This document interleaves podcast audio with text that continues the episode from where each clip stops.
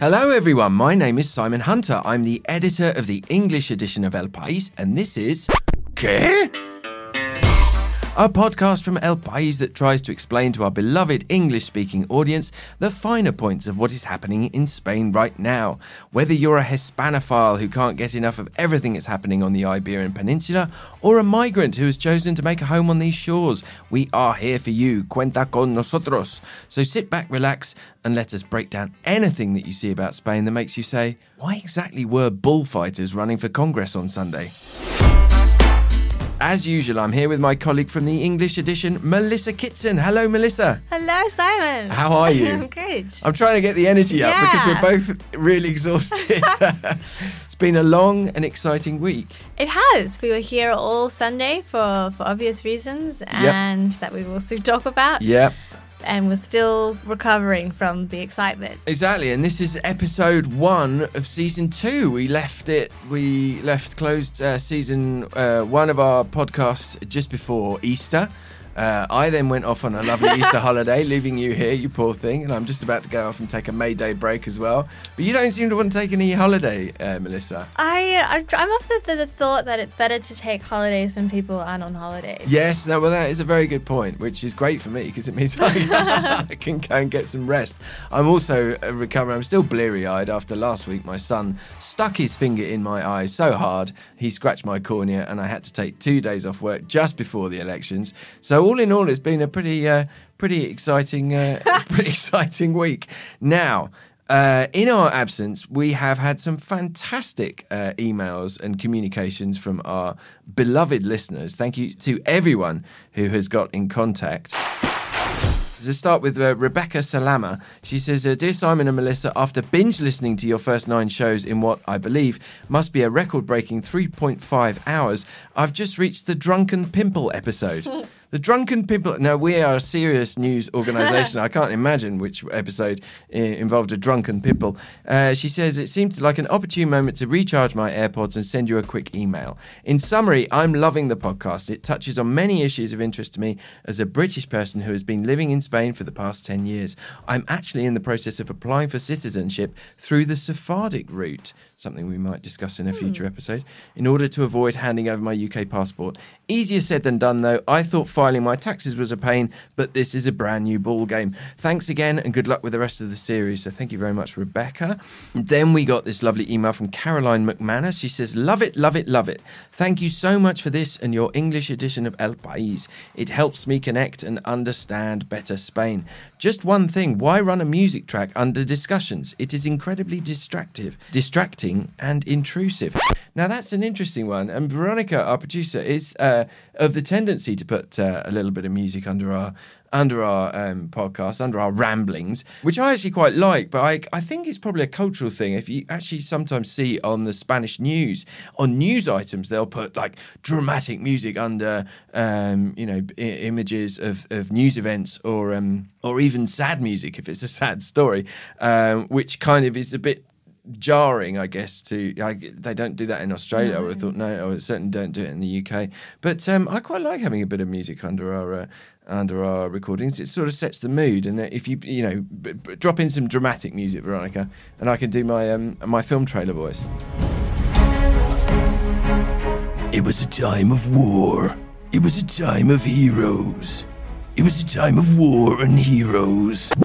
That without any music would just sound a bit silly. Well, probably sound a bit silly anyway. Uh, all right, next uh, email. Hi, Simon. My name is Ivana Barbieri, and I've just discovered your podcast. Great fun.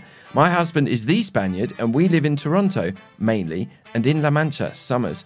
Uh, great to hear about life on the ground, certainly in light of the rise of Vox and the upcoming Spanish elections. How viable is Vox in the long term? Dividing the right seems to be working for Sanchez. Well, we'll definitely be coming to that in a second. And then we've got this email from Rocio Ganzabal. Hello, Simon. As an English teacher and avid reader of El País in English, I would like to congratulate you on your podcast.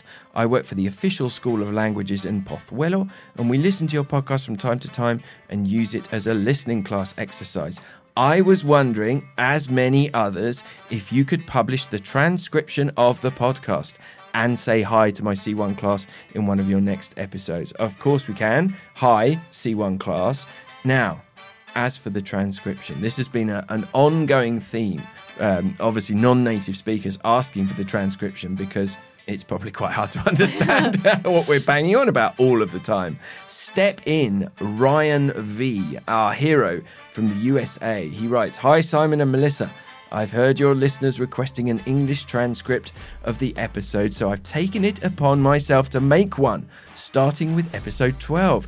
If you are able to use it, let me know.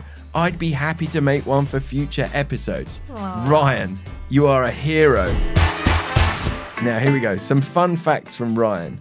One, you used approximately 3,900 words in 22 minutes 11 seconds, meaning you spoke at a pace of approximately 177 words a minute.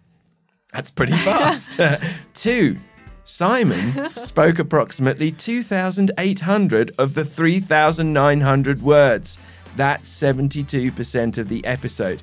About 3% was sound bites, and Melissa was 25%. I'm sorry, Melissa. I'm hogging the mic. Look, I mean, I've, I've said it's it's about quality, not quantity. Are you saying I'm, I'm the quantity I'm, I'm and you're the quality? Number three, the filler phrase, I mean, was used 27 Ooh. times in the episode. That's interesting. I didn't really realize I had a filler phrase, but obviously I do. My filler phrase would be, I mean. At least it's not the American, it's like It's- and like and like. If you ever hear it, listen to an American talk, the, use of the word like does start to grate a little bit. Um, but obviously, my grating uh, filler phrase is, I mean. And then Ryan writes, one last thing. I love the podcast, but as a campaigner for unbiased journalism, I have to say that your podcast fails the bias test. Well, thank you, Ryan. And along the same lines, Victoria Risa says, As a student studying contemporary Spain, I really appreciate this podcast, not for the original reason I began listening, which was for Spanish news that I couldn't read to be explained to me, but because Simon provides a more subjective narrative that the news doesn't normally provide. Looking forward to the next season. Uh, so, yes, obviously, I'm biased and subjective. I, I mean, I think the thing is, I don't think we just want to sort of be here reading out the news, do we? I don't think that would be very interesting. I mean, we, you know, we I've been doing this for 13 years. I've been living in Spain for 20 years. So, you know, we've got a few opinions about Spain that we, you know, we can we can get out there. I think it'd be a bit dry if we just uh, we didn't get into what we think about what's going on. Um, that said, we will always try to present the actual news, Melissa's bit, we're in in the most uh, uh, uh, fair-handed way possible. So thank you all to all of you for those letters. Also to Ramon Blocker, Richard and Sherry, John Ryan, and of course our favourite Senora Wright, who all got in touch. I haven't got time to read out your emails, but um, I really do appreciate them. You can tweet me at Simon in Madrid, uh, or you can use the hashtag K podcast. Right, so let's move on. Melissa, we had an election. El Partido Socialista ha ganado las elecciones generales.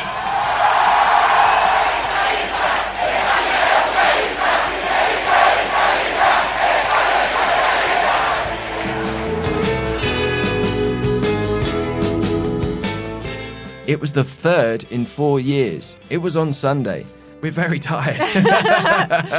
can we, as best as we can, sum up what went down at the polls?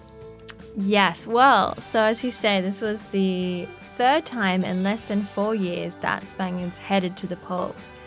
And opinion polls ahead of the election day had predicted the Socialist Party, or PSOE, would win the highest number of seats in Congress. But even with the sort of figures floating about, there was a lot of uncertainty about what the final outcome would be. And the biggest wildcard was the far right party Vox. So, voter intention surveys had predicted they would win around 10% of the vote, uh, but there was a lot of fear that this figure would be much higher. Uh, amid this uncertainty, Spaniards poured into polling stations to cast their vote. Uh, from early on, you know, we were seeing the, the voter turnout figures come out, and it was you know much higher than the previous election in 2016.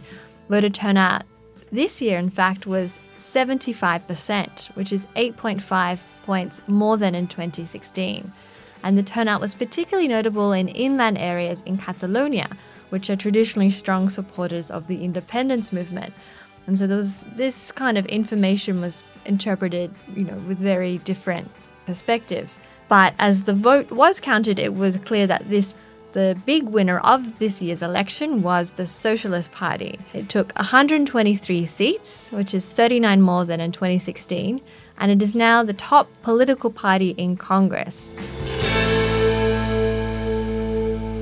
The big loser was the Conservative Popular Party, or the PP. The PP suffered a crushing defeat, losing 71 seats to be left with just 66. Soy una persona que no eludo las responsabilidades. El resultado ha sido muy malo. The center-right party Ciudadanos had better results, winning 57 seats. Vamos a hacer una oposición, vamos a hacer una oposición leal a la Constitución. Una oposición leal a la economía de mercado. And Vox, you know, of which we'd had such kind of grand hype and fears, uh, they won 24 seats. Y les decimos a los de la derechita cobarde que ya han empezado a través de sus voceros uh, so support for Vox at this year's election was more than 50 times greater than that seen at the 2016 polls. But on the other hand, because there had been so much hype, many of their supporters are disappointed that they didn't perform better. But of course, now the big question is where does that leave us now? Before the election, the left wing alliance Unidas Podemos said they would support a Sanchez government, but they only won 42 seats. Pero es un resultado suficiente. So together they have Unidas Podemos and the Socialist Party have 165, which is 11 short of the 176 needed for an absolute majority. Now, sort of people thinking about where are they going to get these 11 votes needed to invest Sanchez as prime minister. One option is for Sanchez to make a deal with the same parties who supported his no confidence motion against former PM Mariano Rajoy.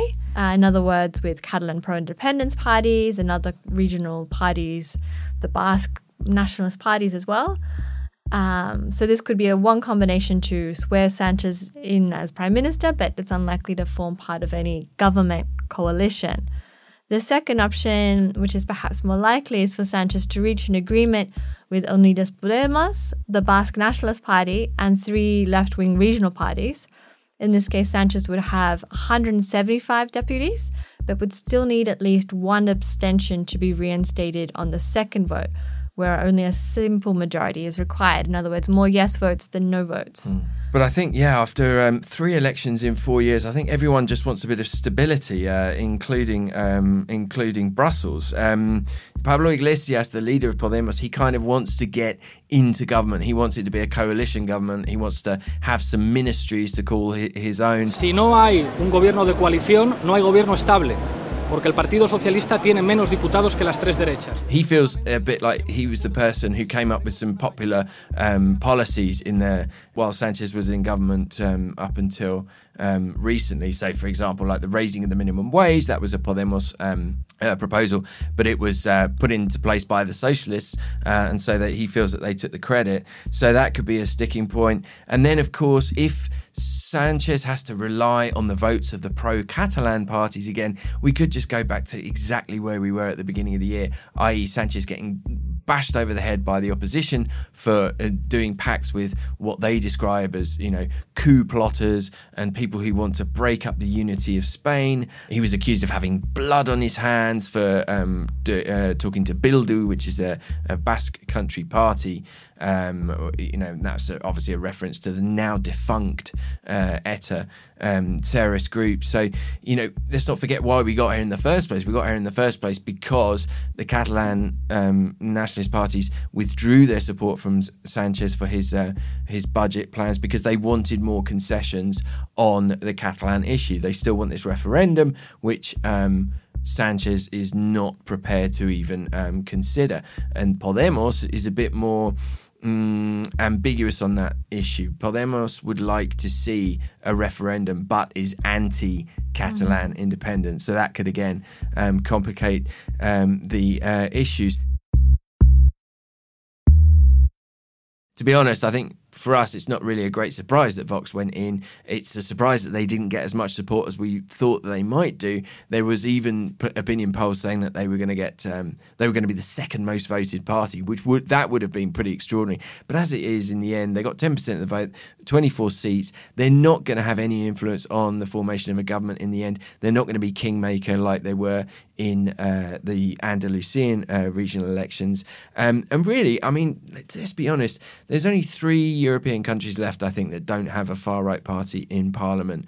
Um, so it's no huge surprise that Spain has ended up with one. You know, it was a, it was a party with a populist message, you know, Spanish first, anti immigration. I think really, you know, could we say that the surprise is it's taken this long, you know, in, a, in a country that's been absolutely battered by an economic crisis?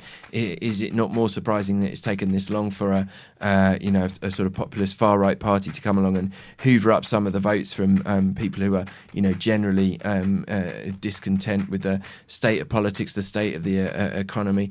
But as one of our commentators here at the paper pointed out, there's five parties now. You know, everything has changed in this um, fragmented um, Spanish politics. But you know, I think the real story to take away was the way that Casado, mm. you know, the Popular Party just got this absolute bashing uh, at the polls. I mean, it's extraordinary. It's the worst result ever. He moved the party to the right. He swept away all of the centrist politicians and he went he took the party to the right in response to vox in response to um, Ciudadanos and it hasn't worked. It's been a disaster. Mm. and we had this just hilarious appearance before the press yesterday of Casado and it was like the, the you know the Groucho Marx joke these are my principles and if you don't like them I've got I've got others. Because he came out and he just has done this complete about turn and now he's calling Vox ultra derecha the far right. En España solo hay un partido de centro derecha que es el Partido Popular.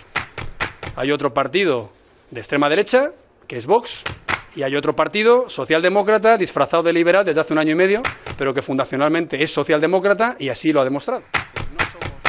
Uh, he's accusing the Vox leader Santiago uh, Santiago Abascal of having kind of ridden the gravy train in the Madrid region, getting these big salaries from foundations and places that he was working in. And you know, Casado's mm. not really one to talk. He's a career politician who's never worked in a in a proper job a day in his life as far as I know, he came up through the uh, he came up through the youth wing of the Popular Party. So he's on kind of bit dangerous ground there. But he's gone straight back into campaign mode, and he's moving back to the centre ahead of the May 26th elections. He's saying he's not going to resign after the May 26th elections, even if it turns out to be a disaster.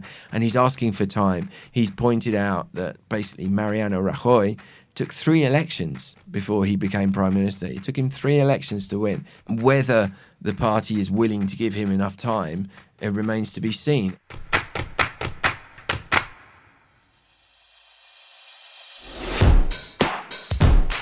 so much to talk about, so much to break down. Um, there, we are obviously, as you can imagine, we're pretty much focusing all of our efforts this week on um, covering the elections and covering the fallout from the elections. So there's loads of stories to go and read um, if you want to go into more depth about what has been going on. All right, well, we'll wrap it up there. That was episode one of season two. Uh, my name is Simon Hunter. I'm Melissa Kitson. Welcome back, Melissa. It's great to be back, and welcome back, um, Veronica. It's great to see you here again. Um, and we'll let you off for the fact that we're doing this for the second time because you messed up the recording on Monday. But the recording on Monday was really, really scrappy. So I think actually you've probably done us a favour. This was ¿Qué? a podcast that tries to explain what happens in Spain to those of us who sometimes get a little bit lost in translation. This is an El País production. It was recorded right here in a practically empty El País newsroom compared to the madness of Sunday, and you can listen to it on your favourite podcast app. We'll be back next week with a brand new host of issues all of them probably about the elections. so thank you very much for listening and adios. Ciao. Come, come.